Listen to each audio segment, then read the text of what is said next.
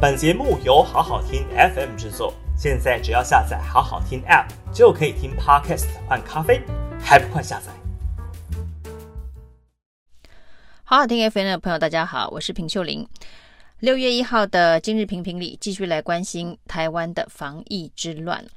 那台湾这一波疫情哦的准备哦，可以说是哩哩啦啦，在零零落落的状态之下，当然造成很多人这一个焦虑，而且呢，生活步调大乱。那甚至呢，每天看到这个确诊数字的增加，死亡人数的增加，大家的心情都不是太好。那面对这一波疫情，不知道还要撑多久。那这个过程当中呢，政府的这个防疫的乱象还要继续的乱多久？没想到呢，这一个苏贞昌啊，今天跑到桃园机场去视察。那主要的原因当然是因为现在指挥中心打算要在这个边境松绑，那本来的七加七的检疫很有可能会变成这个三加四。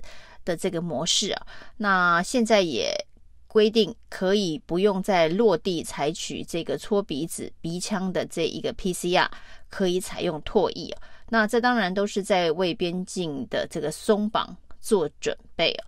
那的确哦，现在境外移入的这一个确诊率跟本土的确诊率比起来，也进入了一个交叉的阶段，就是境外移入的这一个确诊率。已经呢低于本土的这个盛行率了，这代表是说台湾的疫情现在是内比外还要严重。那过去都是境外移入，当然是因为世界各国都现在疫情的这个风暴当中，所以境外移入的确诊比例会比较高。那现在世界各国的疫情都已经呃缓和了，那相对上台湾的疫情比较严峻了，所以内。比外还要高的一个确诊率，的确不应该再用那么严格的居家检疫的规范了。所以现在呢，考虑进一步的方案就是改成三加四，而且呢，呃，只用唾液做落地的 PCR 筛检就好了。但这当然是一个往前推进，呃，与病毒共存的一个模式之一哦。那不过苏贞昌呢，今天在视察。这一个边境的时候，居然说，呃，我们的新台湾模式的防疫成就要宣传，让全世界知道我们做得很好。其实听到“新台湾模式”这几个字哦，可能很多人呢就会情绪上来啊。那还说呢，这个新台湾模式有防疫成就，要让全世界都知道。那这件事情恐怕就会让很多人愤怒了。那所谓的新台湾模式，就是四月六号，这个蔡英文在官邸只找了民进党的县市首长一起所开的一场防疫会议。这个防疫会议结束之后呢，就推出所谓的与病毒共存的新台湾模式，也就是这。五十几天以来啊，那全台湾的人民不断的在指挥中心的滚动检讨、自主应变、无限循环当中哦，那每天无所适从，过的新台湾之乱呢？那新台湾模式等于就是新台湾之乱的防疫模式，结果在苏贞昌的嘴里讲出来啊，叫做新台湾模式的防疫成就。如果这样子的一个防疫的成果，那叫做成就的话，那对民进党政府来讲哦，是黑的讲成白的，恐怕也就不令人意外了。那对于台湾的防疫成绩到底如何？那这一波疫情是一个可能是一个期末考，大家都觉得这个全世界各国呢都已经考过这一张考卷了，那台湾可以说是最后去拿考卷的这个防疫团队哦，结果呢，都看到别人的答案了。理论上呢，你就照着照抄，把别人呢答案里头答对的拿出来照抄就好了，然后答错的部分呢就避掉就好了。应该是要拿高分的，因为你是最后拿考卷考的人，而且考卷的题目基本上没有改啊。那你只要稍微用心一点，应该可以考得不错。但是呢，从这五十几天来的防疫团队的表现哦，大家要用“不错”这两个字去呃回应恐怕连民进党的这个传统支持者都很难给他鼓掌了。那结果呢？苏贞昌说这是新台湾模式的防疫成就。对那十个小朋友的家长来讲哦，这绝对不可能是台湾的防疫成就。对每天逼近上百人死亡的这个数字啊，这也不可能是防疫成就。那当然有一些啊，这一个。认为民进党的防疫团队做得很好的人，会拿出世界各国的数据来比较。截至目前为止呢，我们的死亡率并没有比其他的国家的高，我们确诊率也没有比其他国家高。所以呢，这一个数据的显示啊，那台湾是这个防疫成就非常好的。那台湾的防疫并不烂。其实台湾的结果，防疫最终的结果并不烂，很大的一部分哦是台湾人民对于防疫这件事情的高度自治。一开始呢，柯文哲说所谓的软封城的时候，这个大家群起攻之啊，结果后来实际展现出来的成果，没有政府说要软封城哦，其实人民都已经自己软封城了，甚至呢，这一个在外头。活动的人流的数据啊，比去年呢三级警戒由政府所宣布的封城啊，这个人流还要少，只到这个四分之三、三分之一这样子一个数字哦，代表台湾人民呢对于防疫自律的自我要求，比政府宣布要三级警戒还要自我要求的严格。所以呢，如果台湾的防疫有什么样的成就的话，这个最值得鼓励的应该是台湾社会的人民啊，而不是这个防疫团队。那这个防疫团队所提出的新台湾模式啊，现在已经成为一个笑话。当时的新台湾模式呢，不断的被逼问，到底是与病毒共存，还是继续清零啊？那最后说了一个，就是。确诊的有效管理啊，那这个中重症的清零，重症清零，当时讲的是重症清零哦。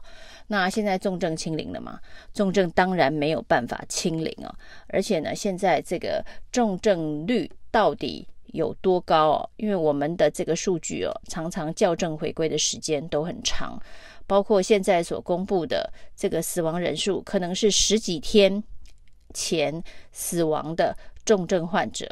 那昨天公布的三位的这个脑炎的中重症确诊的儿童，结果呢，他的这一个脑炎的发生日期啊，都是在五月初啊。那五月初这个接受治疗已经并发脑炎了，还没有列入中重症的这个数据当中，一直等到他已经恢复了，才说新增三名。脑炎的中重症患者，不过现在都已经过了危险期哦，真的不理解指挥中心对于中重症的统计与公布是用什么样子的一个标准呢？那这两天呢，为了这个儿童疫苗，因为这个儿童重症率不寻常的高，为了儿童的疫苗呢，那突袭。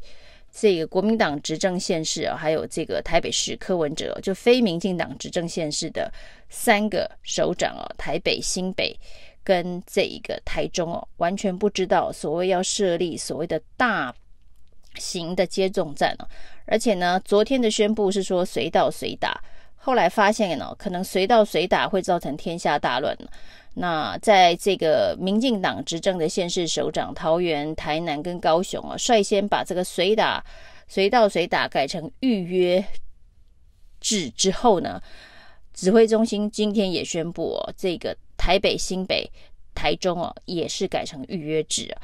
那这个因为是突袭式的设立，也没有跟地方政府任何的商量哦，是由指挥中心自己调度荣总部立医院。去设立的，所以呢，你看到的预约系统里头就是医院的预约系统，也就是说你在自由广场呢，他要求你现在不是随到随打，现在是要先事先的预约，六月一号到六月五号的施打时间。那你的预约系统，你要进去的是荣总的预约系统，那你如果是在新北呢，那你是要到板桥车站去打，那现在也不是随到随打，要事先预约。那你要进入的是这个布立台北医院的预约系统。那你到这一个台中去呢，你要进的就是台中荣总的系统。也就是说呢，把整个这一个大型的接种站全部委由。这一个呃医院来处理哦，那本来的随到随打规划，现在也改成了这个预约制啊。那今天指挥中心对于为什么要设立这样子的一个大型的儿童疫苗接种站，呃，举出的数据是因为台北市的疫苗，呃，儿童疫苗的接种率太低哦，是六都的垫底啊。所以呢，才必须出手相救。那对台北来讲，这真的是一个蛮莫名其妙的出手相救。因为就现在的疫苗施打计划是六月三号，全台北市的校园会接种完成哦。这包括了这个小学，包括了幼儿园哦。那六月三号，也就是说接下来的三天内会全部的这一个接种完成哦，至少在校园的部分呢。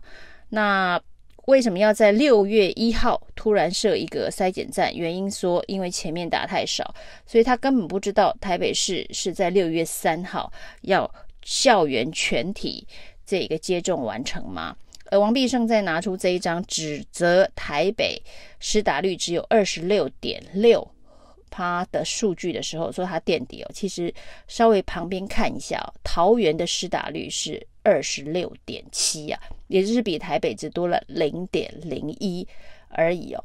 那你再看，其实呢，这一个数据为什么现在哦，这个台北、新北跟桃园的施打率偏低，然后台中以南的实打率比较高？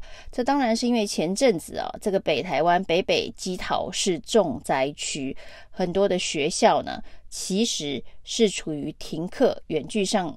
上课的这个状态，这个也没办法在校园内施打。那另外，台北所提出的一个原因是，之前的这个施打率指的都是莫德纳的施打率哦。那莫德纳很多的这个家长填了意愿书，愿意打的一半。指挥中心说已经有了 BNT 的儿童疫苗，所以大家就纷纷不打了。那就是要等这个 BNT 疫苗，所以才会有前期施打率比较低的关系哦。所以你看到这个前期施打率比较高的呢，其实都是在屏东、嘉义、台南。其实对于这一个换疫苗这件事情哦，就是该打莫德纳还是 BNT 哦，在都会区，特别是在台北的家长的敏感度。可能会稍高，这些都是原因啊。那跟这个地方政府执行不力，可能没有太大的关系哦。那突然要设一个大型的这个施打站，感觉是像在抢客人呐，会不会造成学校的规划天下大乱哦？这才是重点呢。那指挥中心有必要跟地方政府抢客人吗？其实能够让越多的儿童打疫苗，当然越好。但是呢，应该是合作关系啊，而不是竞争关系。以上是今天的评评理，谢谢收听。